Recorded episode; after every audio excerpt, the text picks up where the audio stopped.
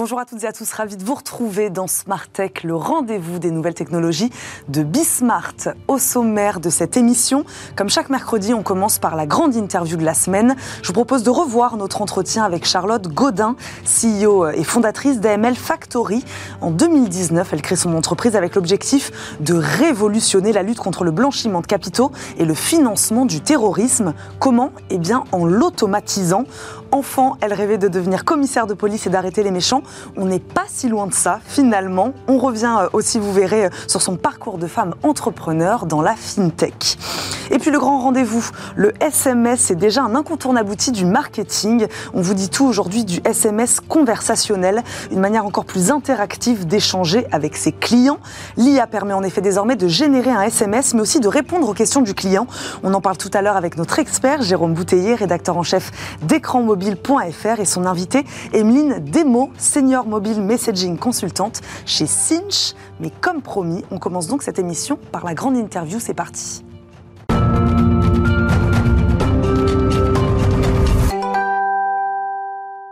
L'invité de notre grande interview, je le disais, c'est Charlotte Godin, une entrepreneur qui a su s'imposer sur le secteur financier en 2019 avec sa fintech AML Factory. Bonjour Charlotte Godin. Bonjour. Merci beaucoup de nous accompagner aujourd'hui dans Smart Tech. AML Factory, on va en parler, dont l'objectif est d'aider les entreprises à gérer leurs obligations liées à la réglementation en matière de lutte contre le blanchiment de capitaux et le financement du terrorisme. Ce rêve d'enfant dont je parlais en préambule de cette émission de devenir commissaire de police, il est finalement pas si anodin que ça, puisqu'il vous a amené à vous intéresser à cette problématique, c'est ça? Tout à fait. Alors en fait, j'étais, euh, je voulais surtout être criminologue. Euh, j'étais assez fascinée par les euh, tueurs en série. Je trouvais que c'était assez extraordinaire ce qu'un être humain pouvait faire à un autre être humain. malheureusement, ce métier n'existait pas en France. Donc, l'option commissaire de police était l'option qui s'en rapprochait le plus. Et, donc après avoir fait du littéraire, je suis rentrée en droit, pour faire mhm. du droit pénal. Et puis j'ai fait euh, quelques stages en prison, en centre médico-légal, en cour d'assises. Je me suis rendu compte que je voulais ni envoyer les gens en prison, ni voir euh, les victimes, la souffrance des victimes. Donc c'était un peu compliqué d'être commissaire de police. Et donc j'ai bifurqué vers euh, l'administration centrale. J'ai passé deux ans au ministère de l'Intérieur. Et, et, là, on a creusé des sujets un peu plus profonds, notamment sur les problématiques de financement du terrorisme, de terrorisme bien sûr, et tout ce qui a été trafic d'êtres humains, ce genre de choses. Donc ça, ça s'est fait à ce moment-là. C'est à ce moment-là de votre parcours que vous êtes orienté vers euh, ce dont on va parler aujourd'hui, la conformité bancaire et financière, c'est ça Parce qu'effectivement, donc c'était la lutte anti-blanchiment qui me plaisait bien, qui était un bon moyen de, lutter contre les, euh, crimes sexuels et, euh, les, atteintes aux personnes. Et je me suis rendu compte à ce moment-là que je ne voulais pas faire de l'administration, de l'administration centrale. Un peu trop plan-plan par rapport à mon dynamisme. Et donc j'ai cherché dans le secteur privé ce qui existait mmh. en lien. Et effectivement, il y avait la notion de euh, contrôle interne dans laquelle on trouvait la compliance, dans laquelle il y avait la lutte anti-blanchiment. Et c'est comme ça que j'ai bifurqué vers le, vers le privé euh, dès 2007.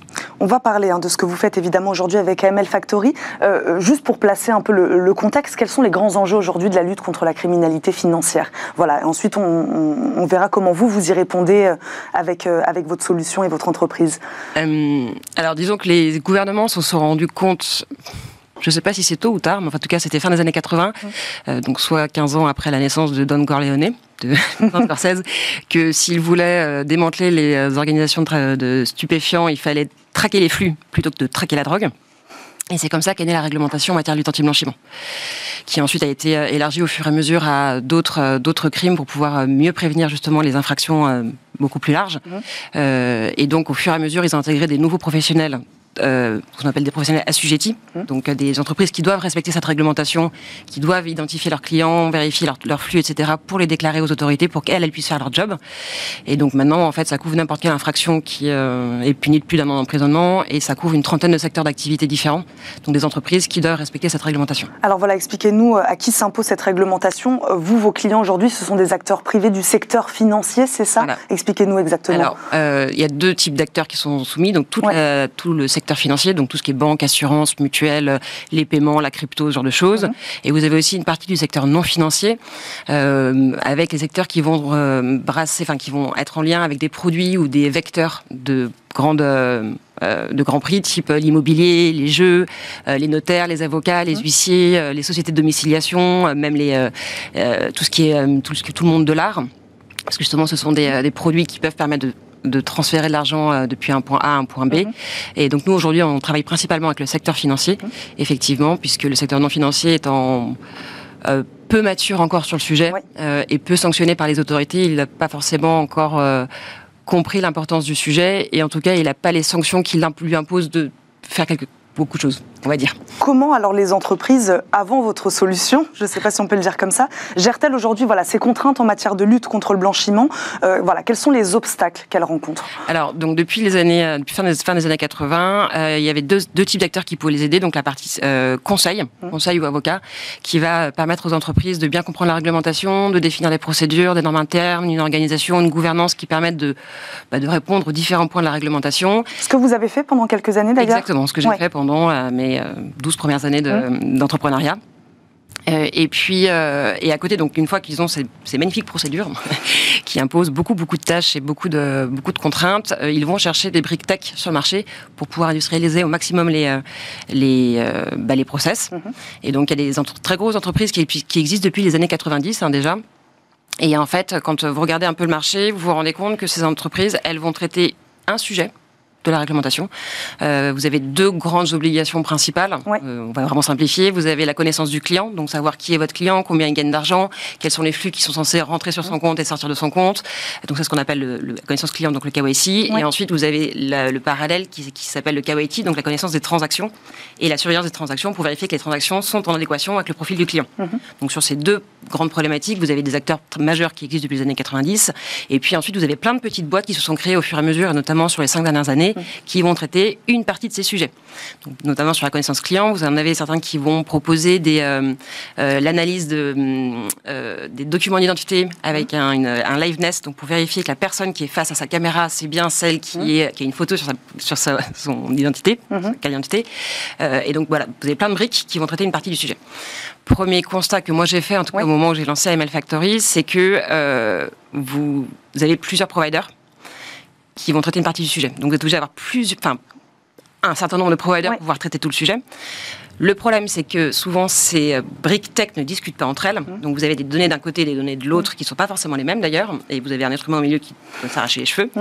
Euh, et aucune de ces briques ne va discuter avec la partie procédurale qui est proposée par les experts du sujet. Et donc, résultat, il y a des différences entre ce qui est dit dans les procédures, mmh. donc ce qu'ils doivent appliquer, et ce qui se passe dans la vraie vie, dans les outils, dans les process. Et c'est comme ça que j'ai décidé de prendre une voie différente, d'industrialiser cette partie procédurale et normative, non seulement pour offrir une évaluation de la conformité en temps réel à nos clients, mais aussi pour pouvoir industrialiser toute la chaîne opérationnelle et pas uniquement une partie de la connaissance client ou une partie du transaction monitoring. Alors expliquez-nous comment ça marche exactement, sur quelle technologie elle repose votre solution donc d'automatisation, d'industrialisation, c'est ce que vous disiez, de tout ce process.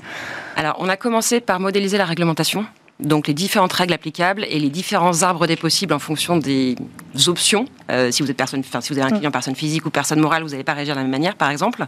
Est-ce que c'est une réglementation qui évolue beaucoup, euh, à laquelle il faut s'adapter euh, assez régulièrement À minima quatre fois par an. D'accord. ne serait-ce que par la publication des listes de pays qui ont des déficiences stratégiques en matière de lutte anti-blanchiment. Mm-hmm. Et ensuite, sur des évolutions majeures, ça va plutôt être tous les 3-4 ans. Euh, donc on a commencé par modéliser la réglementation mmh. avec tout cet arbre des possibles qui a permis de créer un premier algorithme. Et donc globalement, pour faire assez simple, dans notre euh, euh, back-office à nous, on a la procédure idéale, quels que soient les arbres de décision possibles. Chacun de nos clients a son propre environnement dans lequel il a sa procédure à lui, mmh. donc on modélise aussi dans la, dans la, dans la, dans la plateforme. Et la plateforme, elle va lui délivrer en fait un premier service qui va être évaluer l'écart qu'il peut y avoir entre cette procédure à lui mhm. et ce que demande la réglementation pour lui dire ce qu'il doit corriger, euh, soit parce qu'il est surconforme, il se crée des contraintes qui ne sont pas justifiées d'un point de vue réglementaire, soit qu'il est en non-conformité et donc il risque de se prendre une sanction. Euh, et ensuite, cette partie procédurale va permettre de, paramétrer nos algorithmes d'analyse des connaissances clients, donc la partie KOSI, et d'analyse des transactions, pour pouvoir ensuite euh, bah, regarder chacun des dossiers clients et en fonction des différents critères et des différentes données qu'il y a sur un client, dire si de manière très simple. Il est vert, orange ou rouge. Et donc, qu'est-ce qu'on doit faire comme contrôle supplémentaire sur cette personne? Et quelle est la, hauteur de, la supervision qu'on doit apporter sur, son, sur ces transactions Donc, aussi aujourd'hui, ce qui vous différencie de vos concurrents, ou en tout cas, ce sont vraiment ces algorithmes, voilà, pour qu'on comprenne bien, euh, qui vous différencient et qui permettent de rendre cette solution adaptable, c'est ça, à toutes les organisations, et euh, c'est ça? En fait, c'est le premier algorithme qu'on a créé de modélisation de la réglementation, qui est notre, euh, notre principale euh, différence avec nos clients, puisque ça, pour l'instant, ça n'existe pas sur le marché. Et la deuxième, c'est que puisque nos clients ont leur propre procédure directement dans la plateforme et qui peuvent la modifier eux-mêmes, c'est eux qui ont la main sur le reparamétrage des algorithmes qui en découlent et ce qui, ce qui, fait aussi la deuxième différence. Vous parliez euh, tout à l'heure des différents providers voilà, qui répondaient à différentes parties euh, du, de la problématique en tout cas. Euh, Est-ce qu'il y a des inégalités aujourd'hui en fonction de, du taille, de la taille de la structure, de type de structure, euh, voilà, pour des questions budgétaires par exemple, voilà, d'entreprises qui n'ont pas aujourd'hui les moyens ou qui ne peuvent pas voilà, répondre à cette problématique-là pour telle ou telle raison? Vous par exemple, à qui vous vous adressez? À quel type d'acteurs? De quelle taille sont-ils? Alors ça fait beaucoup de questions. Oui. Euh, une par une. Alors, euh, en fait, quelle que soit la taille de votre entreprise, vous avez les mêmes obligations qu'un grand groupe bancaire, type Société Générale ou Crédit Agricole. Mais peut-être pas les mêmes moyens pour y répondre. En général, non. Euh, donc ça, c'est le premier sujet. Donc après, l'objectif, c'est souvent, ils il se débrouillent en interne, donc avec des êtres humains avec des processus artisanaux donc qui génèrent parfois des erreurs humaines ou des, un manque de temps pour pouvoir faire les contrôles. Donc ça, c'est un premier problème. Le deuxième sujet principal qui est rencontré par tous les acteurs et notamment ceux du secteur non financier, c'est que une des obligations euh, impliquées par cette réglementation, c'est d'identifier ce qu'on appelle les personnes politiquement exposées pour vérifier les risques de corruption. Sauf qu'il n'y a pas de liste officielle étatique euh, établi par les pays. Hum. Donc, pour pouvoir répondre à cette réglementation, enfin, cette obligation-là, euh, on est obligé de passer par un logiciel tiers qui coûte très très cher. La plupart des entreprises qui proposent ce type de service ont un point de départ de 15 000 euros à l'année. Quand vous êtes par exemple un agent immobilier et que vous avez peut-être, je sais pas, 100 ou 150 transactions, avoir un logiciel qui vous coûte 15 000 euros dans l'année, c'est pas tout à fait en ligne avec. Euh, enfin, sur le ROI, c'est un peu compliqué. Hein voilà. Donc, euh, donc ça, c'est la deuxième question que vous aviez posée. Et sur la troisième, nous, aujourd'hui, on a euh, des très gros acteurs. On travaille par exemple avec la Caisse des dépôts ou avec le Crédit Agricole. Mhm. mais on a aussi des tout petits acteurs qui sont en entrée sur le marché, notamment des, des boîtes de cryptoactifs, donc ce qu'on appelle les PSAN, mhm. ou des établissements de paiement, de, de, de monnaie électronique qui sont, qui sont en lancement de leur, leur service et qui, eux, partent from scratch et ils ont besoin de tout. Mm. Et donc l'avantage, c'est que là, ils ont une solution clé en main. Ils n'ont pas besoin d'avoir euh, de recourir ne serait-ce qu'à un expert de la réglementation AML parce que c'est nous qui les offrons. Et donc ils ont aussi euh, moins de dépenses côté ressources humaines. Donc solution clé en main pour qu'on comprenne bien. Donc là, la promesse ici, l'ambition d'AML Factory, c'est quoi? C'est un gain de temps, un gain économique? Qu'est-ce que vous proposez aujourd'hui à vos clients? Ces deux aspects-là? Plus la sérénité. Parce qu'on leur donne aussi euh, l'évaluation en temps réel de la conformité. C'est nous qui assurons la veille réglementaire, donc on leur indiquent quand la réglementation change mhm. et ils peuvent mettre à jour leur procédure d'un simple clic. Donc, euh, donc voilà, ces trois, ces trois, euh, trois éléments, gain de temps, mhm. on divise à peu près par 8 le temps de traitement manuel. Euh, gain d'argent, c'est en moyenne 50% de dépenses annuelles par an. Mhm. et puis la sérénité avec un... On ne peut pas dire que le, risque de, de, sanction est égal à zéro, parce qu'ils ils ont le droit de ne pas suivre nos conseils. Mais s'ils suivent nos conseils, a priori, c'est zéro. On a parlé de réglementation, hein. évidemment. Où est-ce qu'on en est de euh, l'harmonisation de, cette réglementation euh, aujourd'hui? Vous parliez euh, voilà, de, réglementation internationale, européenne, française. On, en est où là-dessus? Alors, on a un organisme intergouvernemental qui s'appelle le GAFI, qui édicte les standards minimums applicables dans l'ensemble des pays du monde, en tout cas pour ses signataires. Et ensuite, chaque État signataire va faire sa propre réglementation. Mm. Nous, on appartient à l'Union européenne et donc forcément, on a, mm. on a la Commission qui va venir son petit grain de sel depuis, depuis le lancement de cette réglementation. Donc, on a une première directive européenne en 91. Donc, ce qui dit directive, ça veut dire euh, quoi? Ça veut dire que la Commission donne des obligations aux États. Mhm. donc tous les États membres, mhm. et les États membres ensuite adoptent une réglementation, enfin une législation en interne euh, dans son propre pays. Mhm. Ce qui fait qu'aujourd'hui, par ce mécanique de, cette mécanisme de directive, vous avez des différences euh, entre chaque État membre de, de l'Union européenne. Et euh, là, le, la très bonne nouvelle pour nous, c'est que le, la Commission européenne a proposé un nouveau paquet législatif européen qui devrait être applicable en 2025 et qui va en fait passer d'un système de directive à un système de règlement unique européen, donc qui va harmoniser toutes les règles dans toute l'Europe, plus les trois pays de, euh, additionnels de l'espace économique européen. Ouais, donc vous, les conséquences sur votre business ici? Alors déjà, ça va nous, ça va nous permettre de partir à l'Europe, enfin, de partir au niveau international beaucoup plus rapidement et avec moins d'enjeux tech, puisqu'on aurait dû, pour pouvoir partir à l'étranger, avoir des référentiels différents en fonction des différents pays, alors que là, en fait, on aura juste à modifier en 30 minutes notre plateforme pour pouvoir en fait adresser n'importe qui euh, dans n'importe quel pays de l'Europe. Je le disais, on va parler évidemment aussi de votre parcours d'entrepreneur. Euh, Charlotte Godin, qu'est-ce qui vous a poussé, vous, en 2019, à créer euh, AML Factory? Euh, Vous le disiez, cabinet de conseil en compliance juste avant. Voilà, qu'est-ce qui était plus possible de faire ou pas possible de faire? Qu'est-ce qui, a un moment, voilà, qui a fait que vous vous êtes dit, là, il faut que je me lance? Alors moi, je suis entrepreneur depuis 2011, donc j'avais créé mon propre cabinet de conseil et dans lequel j'avais donc forcément l'activité lutte anti-blanchiment, quel que soit le sujet, mmh. création de dispositifs, formation, coaching, mise à jour, euh, assistance euh, en cas de contrôle du régulateur. Euh, et j'avais une deuxième activité, c'était accompagner les fintechs à obtenir des agréments pour devenir établissement de paiement non électronique. Mmh. et à chaque fois, enfin, la plupart du temps, ces fintechs-là m'ont confié, pendant leur, première, leur premier temps d'exercice, la fonction de responsable compliance, avec la plus grosse problématique lutte anti-blanchiment.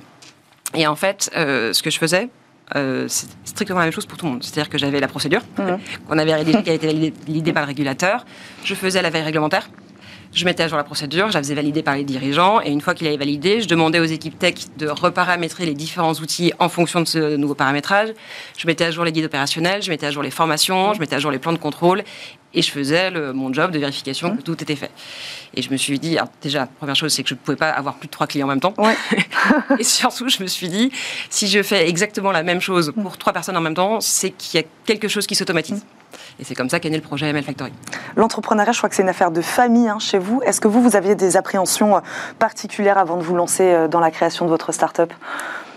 Alors pas du tout. Non. Euh, pour le coup, la première fois que je me suis lancée, c'était une question d'opportunité et puis c'était du conseil que je faisais déjà avant, donc euh, pas besoin d'investir. J'avais juste besoin d'un laptop et de mon, mes cellules mm. grises, donc pas d'enjeux financiers, etc. Quand euh, j'ai recruté dans mon cabinet de conseil, j'avais un peu la trouille d'avoir des, des, salariés, mais, mais au final, ça s'est très bien passé et, et pour moi, c'était une suite logique en fait. Mm c'était en fait l'aboutissement de, euh, de dix, premières années d'entrepreneuriat en me disant, bah, en fait, je vais faire quelque chose qui a un peu plus de challenge, effectivement. Après, je pensais pas que ce serait si compliqué. Êtes solo fondeur d'ailleurs, parce que je le disais, un CEO et fondatrice. Hein, on voit beaucoup de startups avec des cofondateurs, des cofondatrices. Est-ce que ça, ça a été une difficulté particulière, en effet, de se lancer seul euh, Oui, à plusieurs titres. Un premier titre, c'est que vous n'avez personne avec qui partager vos angoisses euh, et de challenger vos idées, même si je pousse mes équipes à, à le faire et à me mettre en question.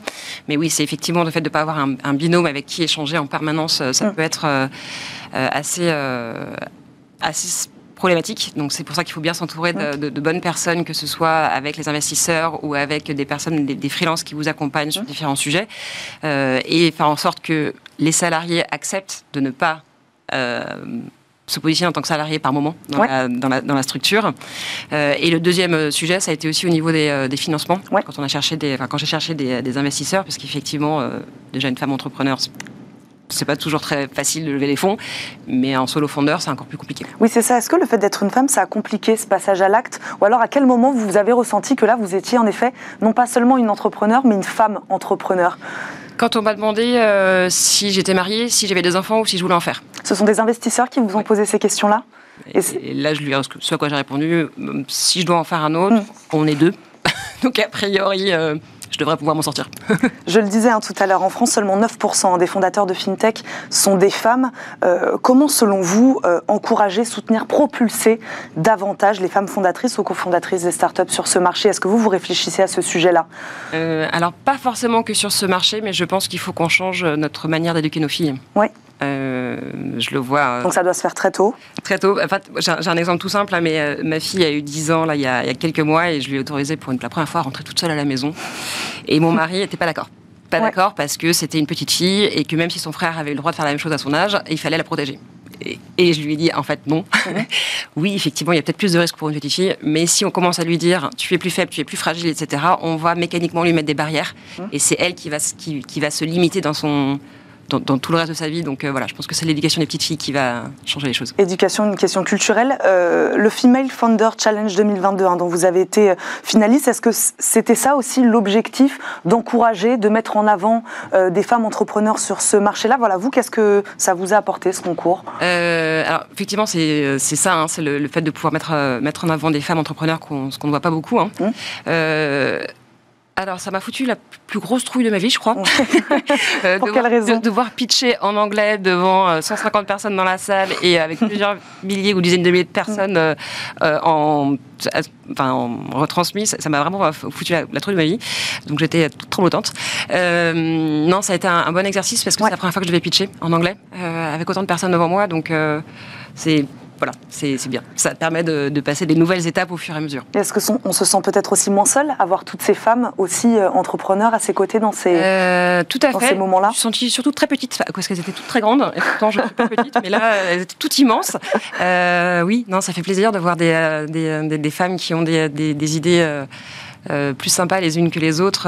et, et surtout, enfin, souvent on cantonne les, femmes entrepreneurs à des, à des sujets très, très, très féminins et en fait, euh, pas toujours. Et donc, c'est intéressant de voir des, des, femmes qui ont des sujets pas toujours féminins.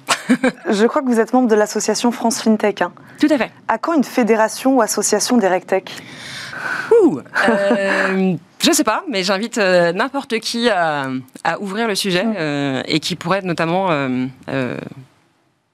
peut-être faire un peu de lobbying pour qu'il y ait euh, une, réglementation ou une certification des RECTEC, ce serait intéressant Parce que ça rejoint cette question de la femme, c'est-à-dire se, sentir soutenue à un moment par tout un écosystème ou par une fédération, par une association. C'est important encore plus peut-être quand on est une femme entrepreneur? Je sais pas. Pour le coup, euh, ce qui est sûr, c'est d'appartenir à une association professionnelle. Ça vous permet de, vous intégrer dans un écosystème. Mm. Nous, RecTech, on est considérés comme des fintech, euh, mais au final, les fintech nous considèrent plutôt comme des fournisseurs de solutions que comme des fintech, ce qui est normal, hein, parce qu'on mm. est là, on est leur, leur partenaire. Euh, non, allez-y. mais avoir un système juste RecTech, ce serait peut-être aussi limiter la capacité de, des RecTech d'avoir accès à un écosystème de clients. Ouais. Donc peut-être pas forcément. Je, je, suis pas sûre. On va terminer, Charlotte Godin, si vous le voulez bien, par l'interview express. Deux, trois minutes pour quelques questions un peu plus personnelles. Euh, n'ayez pas peur, même si ma première question, justement, est celle-ci. De quoi avez-vous le plus peur? Qu'est-ce que vous craignez le plus? Les cafards. ça, me dégoûte. Et dans la vie professionnelle? Euh... Euh je pense que ce serait si un de mes clients devait être contrôlé par le régulateur et que ça se passe pas bien. Ça, ce serait le plus gros échec. Votre plus grande fierté sur votre parcours de femme ou d'entrepreneur, hein, vous me répondez comme vous voulez. Euh, je suis assez fière d'être rendue euh, là où j'en suis, euh, alors que je suis juriste, enfin littéraire et juriste, donc pas du tout, pas du tout businesswoman, mm. femme avec en, avec une boîte rentable en moins de deux ans de commercialisation je suis assez, assez contente de moi. Vous aviez parlé juste avant d'échec, un moment dans votre vie que vous avez considéré comme un échec Il y en a plein. en fait, je, je pense que chaque, chaque échec est une bonne façon d'apprendre, est une façon de mm. rebondir. Et de toute façon, quand vous êtes entrepreneur, euh, vous n'avez pas le choix, vous êtes obligé de vous relever et de repartir. Donc, euh, c'est plutôt un, un, apprentissage. Vous, à quel moment vous avez trébuché? Sur ce parcours d'entrepreneur Je pense que ceux qui nous écoutent seront intéressés. Peut-être qu'ils ont vécu euh, les mêmes choses. Euh, j'ai fait confiance à, potentiellement de mauvaises personnes à certains moments qui ont été très difficiles à gérer avec des gros, euh, des gros impacts pour la structure, pour mon mental, pour ma famille mmh. aussi, parce que j'ai, voilà, ça a été le fait de faire confiance à des mauvaises personnes. Parce qu'on a parlé tout à l'heure évidemment du fait d'être une femme, du fait d'être solo fondeur. Euh, l'humain, c'est quelque chose de particulièrement compliqué euh, à gérer quand on est euh, auto-entrepreneur. Oui. oui, parce que parce que moi je suis quelqu'un qui est plutôt plutôt souriante. J'aime mmh. bien raconter des blagues, j'aime bien boire des coups avec avec les équipes, etc. Il y a toujours une difficulté de d'avoir cette double approche de teammate et de boss. Mmh. Et, et ouais, la gestion de l'humain est pour moi la chose la plus compliquée à faire, euh, la plus challengeante et, la plus désagréable aussi.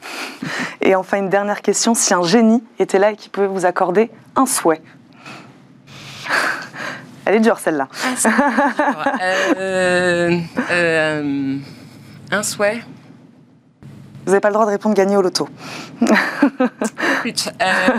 Euh, je dirais rien à voir. J'ai le droit de faire. Ce que vous voulez.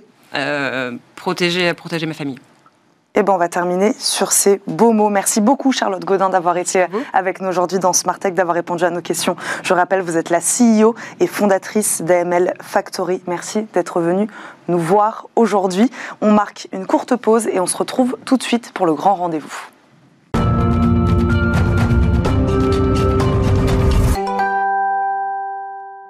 C'est l'heure de notre rendez-vous mobile business avec notre chroniqueur Jérôme Bouteiller, rédacteur en chef d'écranmobile.fr, qui vient cette semaine accompagner d'Emeline Demo, je le disais, senior mobile messaging consultante chez Cinch. Cinch, un fournisseur de solutions cloud. Bonjour à tous les deux. Bonjour Jérôme. Bonjour Evange. Et bonjour Emeline. Merci beaucoup de nous accompagner. L'occasion d'évoquer, je le disais aussi, le SMS conversationnel et l'arrivée d'un petit nouveau, d'une nouvelle solution, Time to Chat. Euh, avant ça, Jérôme, quels sont les derniers chiffres du marché du mobile messaging dont on parle peu en effet.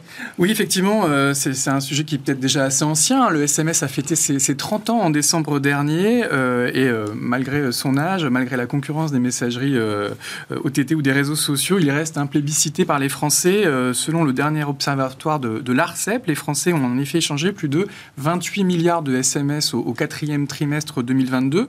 Ça représente plus de 110 milliards de SMS sur l'ensemble de l'année, une moyenne d'environ 114 SMS par mois et par abonné. Alors les chiffres sont massifs, hein, mais ils ont évidemment tendance à abaisser année après année. On est à peu près sur 8% de baisse euh, annuelle et près de 50% hein, depuis le, pic qui avait été observé en 2016. Il y avait à l'époque plus de 200 SMS échangés par mois et par Français. Comment on l'explique cette baisse alors, Jérôme Bouteiller? Tout simplement une, évolution hein, des usages au profit de nouvelles messageries. on peut citer euh, WhatsApp, Telegram, on peut aussi citer le, le RCS qui est aujourd'hui euh, poussé par Google sur les smartphones Android. Et d'ailleurs, le RCS, hein, selon une étude réalisée par euh, la F2M, euh, il est désormais fonctionnel sur plus de 23 millions de smartphones français. Ça représente environ 44% euh, du parc de smartphones. Et c'est une croissance assez forte, hein, de l'ordre de 30% annuel. Et selon les projections, le RCS pourrait passer le cap des 30 millions de smartphones compatibles au cours de l'année 2024 et mm. peut-être l'année suivante rivaliser avec les leaders du marché que sont WhatsApp et Messenger. Donc là, on est plutôt sur une tendance haussière, à l'inverse. Qu'en est-il du SMS marketing? Dites-nous. Alors, si le SMS C2C mm. baisse, le SMS euh, B2C, lui, reste dynamique. Hein. Alors, selon le dernier euh, baromètre du marketing SMS euh, réalisé par la, S2M, la F2M, ce marché affiche une croissance de 13% par an et il a représenté 12,8 milliards de, messages marketing envoyés en 2022. On est à une moyenne de plus d'un milliard de, de SMS envoyés chaque mois par des marques à des consommateurs. Alors, dans le détail, ce qu'on appelle le SMS transactionnel, donc les codes d'accès, les notifications, les validations de paiement, les livraisons, euh, ça représente 61% du volume euh, global, hein, soit 7,8 milliards de messages. Et le SMS promotionnel, donc de la pub, le marketing direct, le drive to store, lui, il est devenu minoritaire. C'est 4,9 milliards de messages envoyés, soit à peu près 38% du volume global. Vous parlez de SMS transactionnel, et donc il y a des SMS avec lesquels on peut faire des paiements et des dons. C'est ça, Jérôme? Alors effectivement, le, SMS permet de faire beaucoup de choses, des messages, des messages marketing, mm. mais également de, plus en plus euh, des dons. Et euh, on a eu aussi eu ces derniers jours une étude publiée par euh, France Générosité, hein, qui est le, syndicat des associations caritatives en France, qui nous apprend qu'en 5 ans, le don par SMS a permis de collecter près de 10 millions d'euros en France et qu'il a été adopté par plus de 80 associations. Alors l'année 2022 a été tragiquement exceptionnelle hein, en raison de la, de la crise en, Ukraine, avec près de 4 millions d'euros collectés euh, pour la seule année 2022, donc c'est déjà 40% du, global. Et euh, selon l'étude, euh, le don moyen par SMS, il est assez modeste, hein, il est de l'ordre de, 6 euros, avec néanmoins une fourchette qui s'approche des 10 euros en novembre-décembre à l'occasion des, fêtes de fin d'année. Alors Jérôme, parlez-nous de ce petit nouveau sur le marché du business messaging, Time to Chat, je le prononce bien, c'est ça? Exactement, alors on va en reparler avec Emeline, hein, mais effectivement Time to Chat c'est un nouveau venu dans cet univers du, business messaging. on profite d'un nouveau plan de numérotation de l'ARCEP hein, qui a introduit des, nouveaux numéros euh, innovants en, 093 pour lancer cette solution baptisée Time to Chat. Donc c'est à la fois un SMS conversationnel hein, qui va permettre aux consommateurs euh, de répondre pour la première fois au SMS envoyé par une marque, voire d'initier une conversation. C'est aussi un SMS multimodal parce qu'on va pouvoir basculer du texte à la voix à partir du, même numéro euh, innovant et on n'aura pas besoin de télécharger d'application. Donc les, opérateurs sont très confiants pour ce nouveau format. Il va accompagner la croissance du business messaging en France. Pour, le, l'anecdote, aux États-Unis, ça a été lancé il y a déjà trois ans sous l'appellation 10DLC et là-bas, l'équivalent de Time to Chat représenterait déjà à peu près un quart du marché du business messaging. Bon, on va continuer à parler hein, de ce petit nouveau Time to Chat avec notre invitée, Emeline Demo, senior mobile messaging consultante chez Cinch.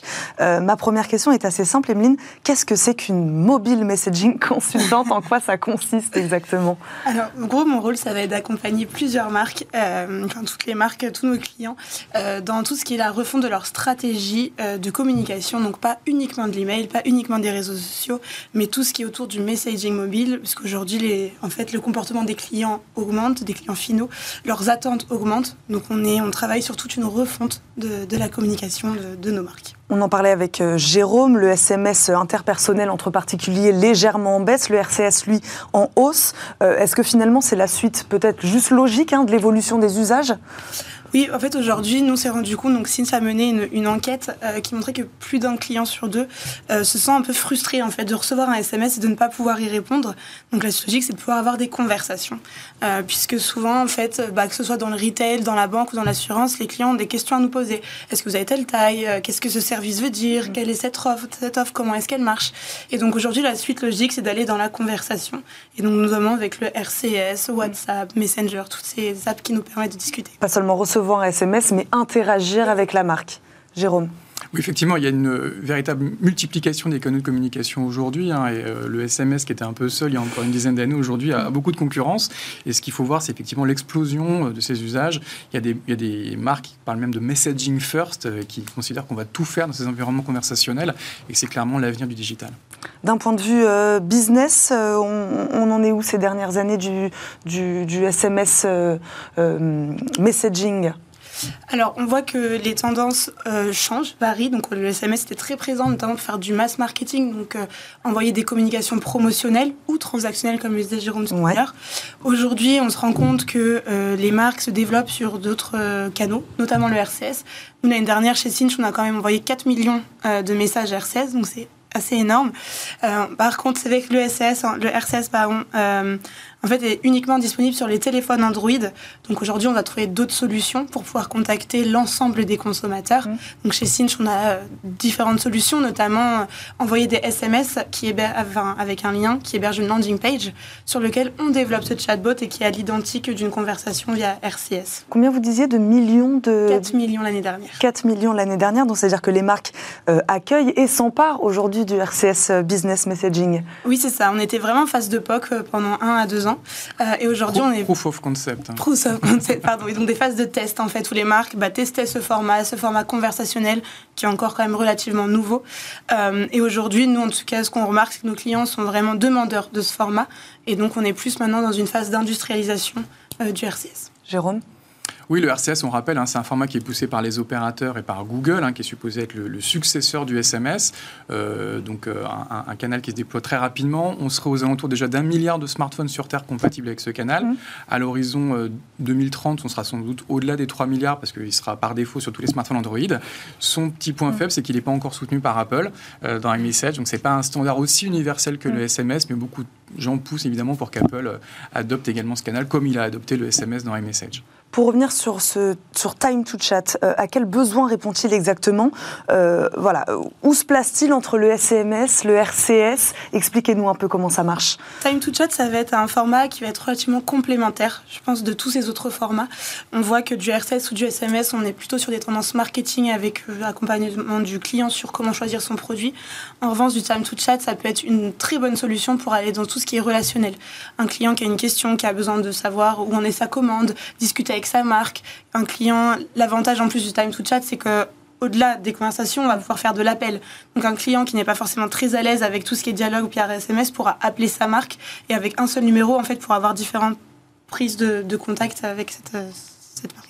Moi, ma question derrière, c'est jusqu'où peut aller cet échange avec la marque? Alors, il peut aller très loin, parce qu'on peut avoir soit tout simplement un échange d'une personne à une autre, mais on peut également aussi aller héberger un chatbot qui va pouvoir traiter beaucoup plus de demandes derrière, que ce soit, par exemple, dans un retail, un client qui demande si sa taille est disponible encore en magasin, qui veut savoir où est son suivi de commande. Voilà, on peut vraiment avoir une panoplie de sujets grâce à cet outil. Vous parlez du retail, il y a des secteurs qui sont plus ou moins intéressés aujourd'hui par, ce, par, euh, par le RCS Oui, donc bah, le retail, comme je disais, on peut aussi avoir de la banque assurance. Par exemple, un client qui va vouloir euh, prendre un rendez-vous avec son conseiller, peut-être décaler son rendez-vous. Mm. Euh, un simple SMS maintenant suffira plutôt que d'avoir d'appeler, d'attendre peut-être 5 à 10 minutes que quelqu'un soit disponible dans l'agence bancaire.